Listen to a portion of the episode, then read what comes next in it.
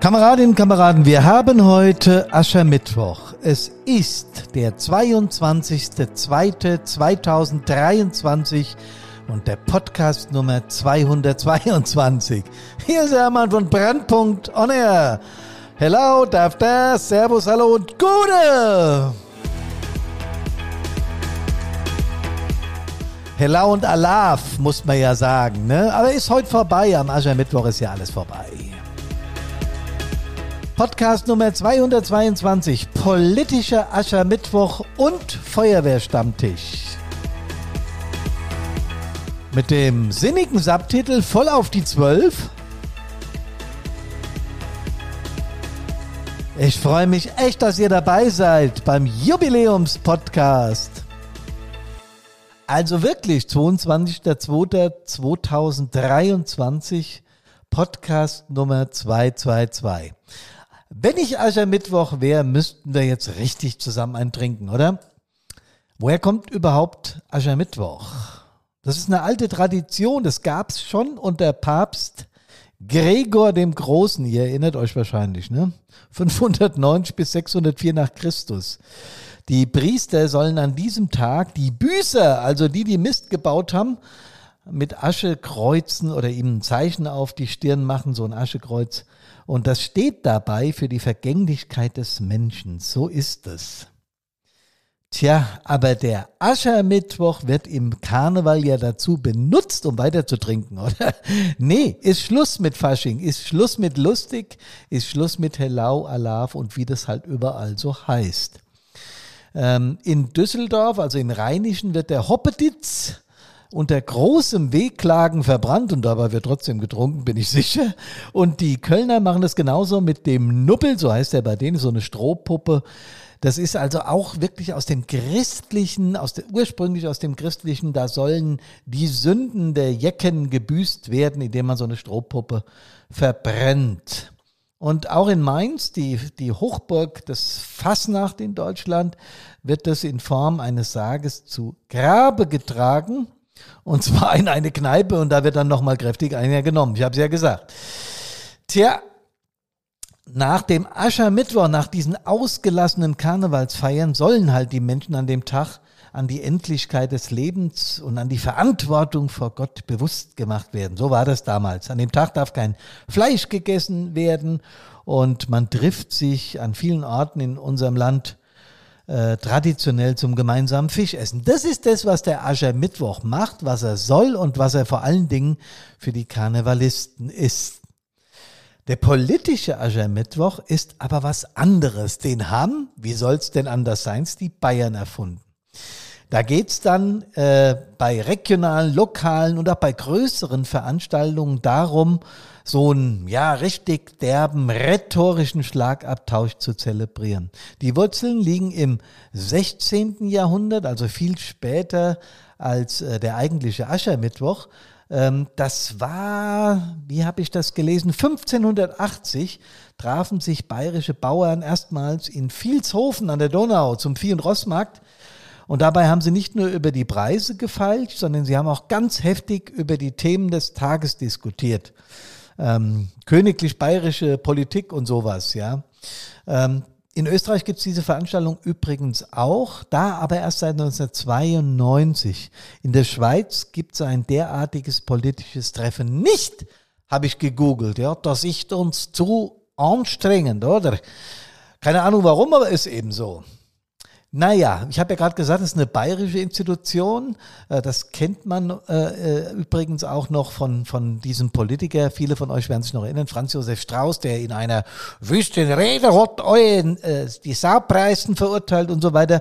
Da, da hat die CSU in Bayern erstmal so eine Veranstaltung ins Leben gerufen. Das haben aber alle politische politischen Parteien inzwischen dazu genutzt, um am Aschermittwoch so eine Veranstaltung durchzuziehen.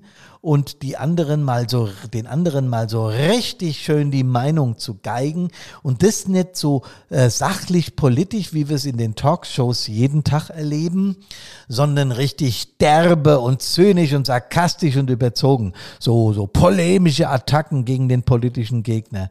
Es geht also überhaupt nicht darum, irgendwie die neuesten politischen Konzepte zu verkaufen oder zu präsentieren und irgendwie Sachkritik vorzubringen. Es geht im Prinzip darum, den politischen Gegner zu denunzieren.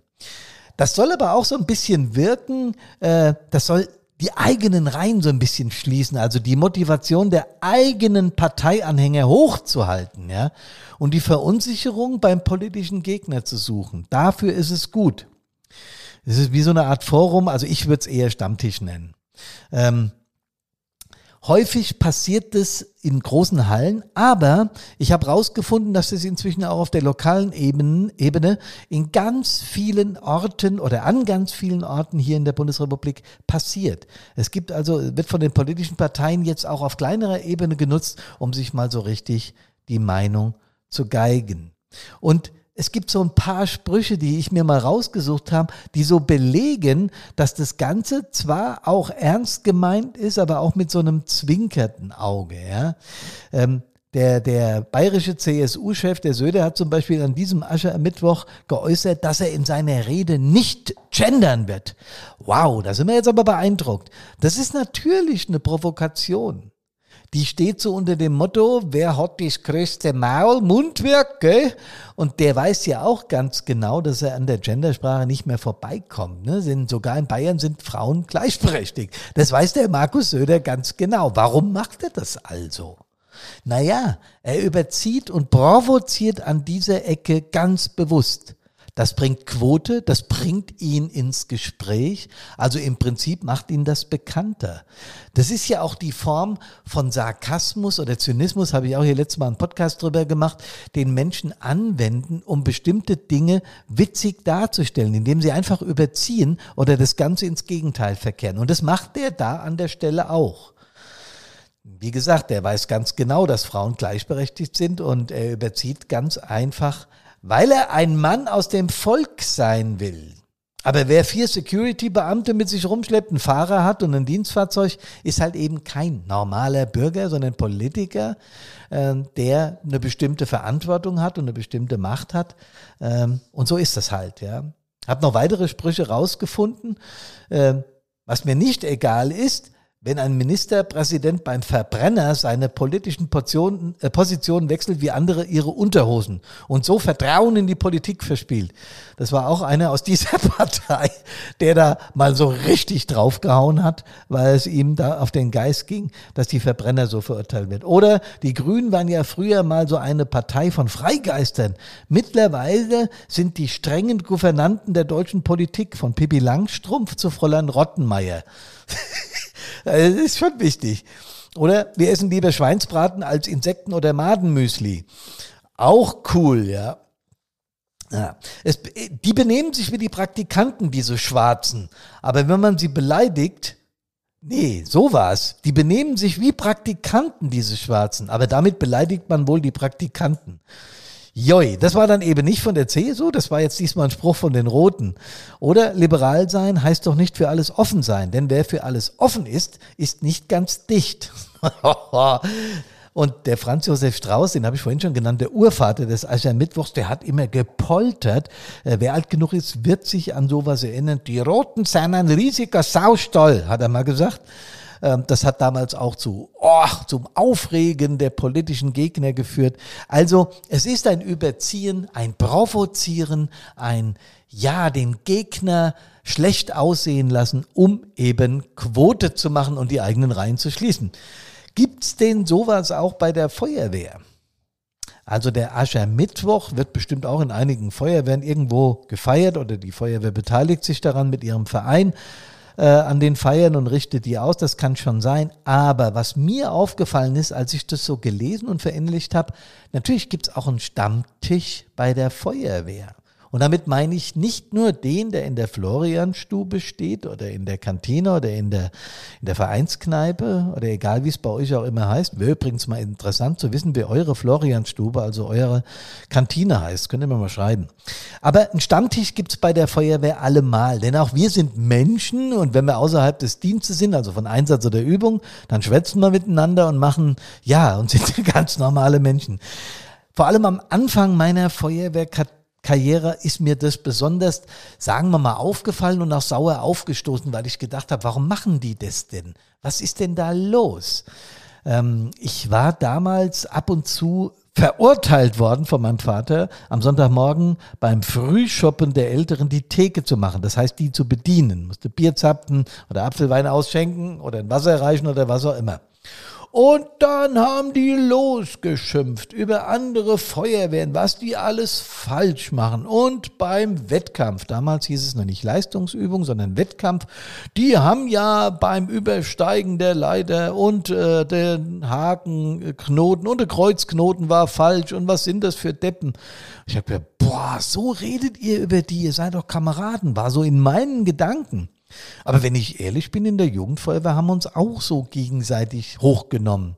Vor allem, wenn wir im Zeltlager waren und da gab es immer einen, der mal kräftig eingeseift wurde, dessen Zelteingang zugestellt wurde oder sonst was. Also das gab es bei uns halt in, alter, in anderer Form auch. Aber ich, war, ich erinnere mich wirklich sehr gut, wie die geschimpft haben. Für mich war das, waren das damals die Alten, die waren so ab 40 aufwärts. Für mich waren die damals schon alt. Wahrscheinlich bin ich das heute für die Jungen auch. Die können nichts, die machen immer im Einsatz alles falsch und es kann doch wohl nicht wahr sein, dass die überhaupt noch eine Gruppe, eine Löschgruppe zusammenbringen. Also ich fand das zumindest, sagen wir mal, merkwürdig. Mir ist aber dann, als ich aktiv wurde, aufgefallen, dass das im Einsatz total vergessen war. Da haben alle miteinander gearbeitet bei überörtlichen Einsätzen oder auch wenn die Stadtteile zusammen ausgerückt sind, war dieses Thema plötzlich vom Tisch. Da war der Erwin oder der Fritz oder der Hans plötzlich nicht mehr der Depp, der in seiner Feuerwehr ja nur Mist macht, sondern es war der Kamerad, der uns im Einsatz unterstützt. Und aufgefallen ist mir auch, wenn dann der eine mit dem anderen zusammenstand, dann wurde plötzlich nicht mehr gesagt, dass er oder sie im Einsatz ja so viel Mist baut und dass sie bei der, bei der Übung, beim Wettkampf ja so total abgelost hätten und so. Nö, da ging es genau andersrum. Man hat sich kameradschaftlich unterhalten und hat eventuell über die etwas abgerotzt, die nicht dabei waren. Tja. Es ging schon manchmal da auch richtig persönlich zur Sache. Also man hat sich schon auch mal die Meinung gegeigt ich kann mich auch erinnern, dass es oft sehr unsachlich war und dass ich mir vorgenommen hatte, wenn ich mal was in dieser Feuerwehr zu sagen habe, dann wird das alles andere. Und tatsächlich hatte ich schon als sehr junger Mann mit 25, habe schon oft erzählt, dann plötzlich die Position des Stadtbrandinspektors inne. Sehr früh und aus meiner Sicht, also von mir aus betrachtet, auch ungewollt, weil ich überhaupt nicht damit gerechnet habe. Aber ich war dann eben der Florian Bad Soden 01 und musste mich mit diesem Kram auseinandersetzen. Natürlich, Leute, war ich auch sehr stolz. Selbstverständlich habe ich mich auch gefreut, dass man mir sowas zutraut.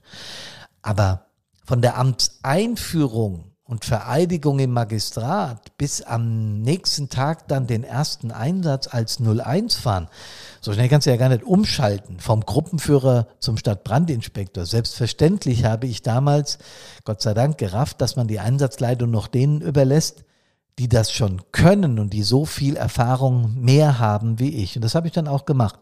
Wo ich aber eben nicht drumherum kam, waren die Sitzungen der sogenannte Wehrführerausschuss.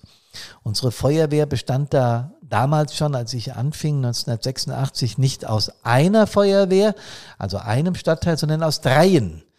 Immer eine schlechte Konstellation. Hier in, in, in meiner Heimatstadt waren das drei freiwillige Feuerwehren die jetzt zusammenarbeiten mussten, weil sie eben zu einer Stadt im Rahmen der Gebietsreform 1977 zusammengeführt wurden. Und es war bei mir hier so, dass dann auch natürlich die Feuerwehren zusammengeführt werden und nach dem Brand- und Katastrophenschutzgesetz, so wie es damals hieß, musste dann auch ein Leiter der Feuerwehr bestimmt werden, besser gesagt gewählt werden. Alles basisdemokratisch, logisch und auch gut so, wie ich finde. Und der erste war dann tatsächlich mein Papa, mein alter Herr, der dann später Kreisbrandinspektor wurde und mich zum Stadtbrandinspektor gemacht hatte. Und mein Vater, das weiß ich noch ziemlich genau, der kam dann von so, von so Sitzungen nach Hause äh, und äh, ich saß so vom Fernseher oder vor der Gitarre. Oh, dann hat er geschimpft, was die alles wieder für einen Mist gemacht haben und er musste durchgreifen, er musste denen die Meinung geigen. Und ich habe auch da dann immer gedacht, boah, das muss aber wieder heftig zugegangen sein. Aber komischerweise haben die sich, wenn die sich getroffen haben, irgendwo in der Stadt, äh, umarmt und äh, es waren die besten Freunde. Das ist mir nicht so ganz aufgegangen. Ich habe es nicht begriffen. Ich habe nicht verstanden, was es bedeutet, so äh, über andere abzurotzen, abzulästern, aber im Einsatz dann trotzdem beste Kumpel zu sein. Natürlich, als ich die Verantwortung dann für diese Feuerwehren hatte, ist mir dieses Phänomen auch bei mir selbst aufgefallen. Ich hätte am liebsten mal über den einen oder anderen einen Spruch abgelassen, aber jetzt war ich ja der 01, dann ist es nicht mehr so einfach. Vor allen Dingen war ich, hatte ich ja keine eigenen Truppen, das heißt, ich war kein Wehrführer. Äh, die drei Wehrführer haben eben versucht, die Interessen ihrer eigenen Feuerwehr durchzusetzen. Ich war Bestandteil der einen Feuerwehr, hatte aber für alle drei Feuerwehren gleich zu sorgen. Das war nicht leicht. Und ich habe manchmal so eine Wut im Bauch gehabt und bin aus solchen Sitzungen raus äh, und musste dann erstmal äh, äh, Bier trinken oder irgendwas, um mich abzureagieren oder bei irgendjemandem, meistens bei einem Kameraden, Dampf abzulassen, zu sagen, was das alles für Kasper sind. Das war in diesen Sitzungen nicht immer leicht. Die gingen auch ellenlang und ewig. Ich habe erst viel später begriffen, dass eine straffe Sitzungsführung, ein Einhalten einer Tagesordnung, eine Begrenzung der Zeit für Tagesordnung, Ordnungspunkte ganz wichtig ist. Später raus in, in meiner Karriere, ich habe das 24 Jahre lang machen dürfen, ähm, war das dann nicht mehr das Problem. Aber am Anfang, als die Altvorderen in, diesen, in diesem Ausschuss saßen, in diesem Wehrführerausschuss, wie wir es hier äh, in, in Hessen nennen, da war das schon spaßig. Ich saß dann und habe gesagt, ja Kameraden, ich begrüße euch. Damals hatten wir noch keine Kameradinnen im Wehrführerausschuss, nur um das gleich dazu zu sagen. Ähm, Kameraden, ich begrüße euch zur Sitzung. Ich möchte Folgendes. Und dann haben die alten Vorderen nach zehn Minuten gesagt, Jo Hermann, jetzt ist ja mal gut. Wir haben hier noch ein paar Themen zu besprechen aus den letzten Sitzungen. Äh, sei mal ruhig, wir machen das erstmal. ja. Und es ging dann so weiter. Und wie gesagt, dieses Abrotzen, Abledern, Aschermittwoch machen über andere Kameraden war auch in meinem Gremium ganz normal. Ich habe versucht dann irgendwann dagegen anzugehen, weil ich dachte, das kann nicht sein, wir sind doch Kameraden, wir haben alle zusammenzuhalten. Ja, ich musste aber auch lernen, dass dieser verbale Boxkampf, wie ich es damals genannt habe, auch durchaus reinigend ist. Weil wir Menschen brauchen Ventile. Wir sind eben keine zynischen Kameradenschweine, die die anderen im Einsatz oder in der Übung hängen lassen, sondern wir sind Menschen, die mit augenzwinkerndem Necken übereinander Dampf ablassen. Ich habe irgendwann begriffen, dass das in Ordnung ist, dass das okay ist. Und ich habe auch gemerkt, dass nur ganz wenige meiner Kameradinnen und Kameraden, wenn sie von diesem Aschermittwoch-Syndrom Gebrauch machten, unter die Gürtellinie gingen und jemanden verunglimpft haben. Da kam schon mal ein Satz wie, ist der blöd oder was? Aber das war nicht in Wirklichkeit so gemeint, sondern das war wirklich ein Ventil, ein Dampf ablassen, ein Druck ablassen. Ich habe das Gefühl, wenn ich den Politikern am Aschermittwoch bei ihren Reden, egal welcher Couleur, zuhöre, dass das ähnlich ist. Es wird mal Dampf abgelassen, weil man ja sonst immer, in Anführungsstrichen, politisch korrekt sein muss. Ich mag das Spiel zwischen Opposition und Regierung nicht so, wenn der eine äh, immer alles kann und der andere alles Mist findet. Äh, ich finde, die sollten mehr zusammentun, aber das ist eine ganz andere Geschichte. Ich habe auch in der Feuerwehr irgendwann begriffen, dass wir ab und zu Dampf ablassen müssen. Und das ist völlig in Ordnung. Wenn es nicht in eine Richtung geht, liebe Kameradinnen und Kameraden, wo es verletzend, wo es so zum Streit kommt, dass eine Einigung kaum noch möglich ist, wenn nicht mehr miteinander kommuniziert wird. Und dazu gehört auch, wenn nicht mehr übereinander gesprochen wird. Also ganz im Ernst, wenn wir nicht mehr in der Lage sind, miteinander zu kommunizieren, dann ist das gefährlich. Gefährlich für die Feuerwehr. Braucht man also sowas in unseren Wehren? Ja, wenn es in menschenwürdiger Form, wenn es in, in, in guter Form gemacht wird, dass man mal sich über jemanden aufregt, aber dann auch wieder den Menschen im Vordergrund sieht, sagen wir mal ähnlich wie bei Fußballfans. Äh, ich weiß genau, dass es Anhänger dieses Vereins gibt, die die äh, Anhänger des anderen Vereins nicht leiden können. Aber wenn man ehrlich ist, bei den aller, allermeisten Fans ist es so, dass es darum um Konkurrenz geht. Die sind halt ein besserer, schlechterer Fußballverein wie unserer. Wir sind die besseren, schlechteren Fans wie die. Nee, die besseren sind wir immer und die sind die schlechteren Fans. Das ist auch in, in irgendeiner Form ein Necken. Wenn es nicht dann in Gewalt oder sonst was übergeht, was wir leider in Fußballstadien ja auch erleben. Ja, und so ist es denn auch bei der Feuerwehr.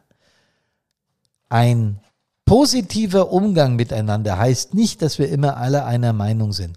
Ein positiver Umgang miteinander heißt auch nicht, dass wir nicht mal Aschermittwoch machen dürfen und mal lästern dürfen in einer, in einer provozierenden, in einer, in einer etwas sarkastischen Form. Das ist völlig in Ordnung.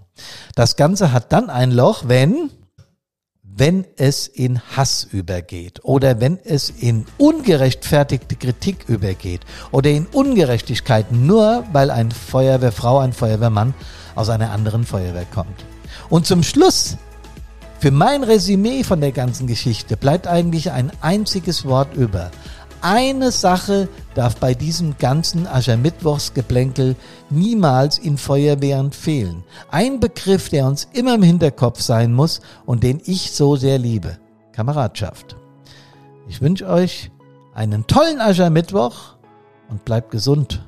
Servus, hallo und Gude.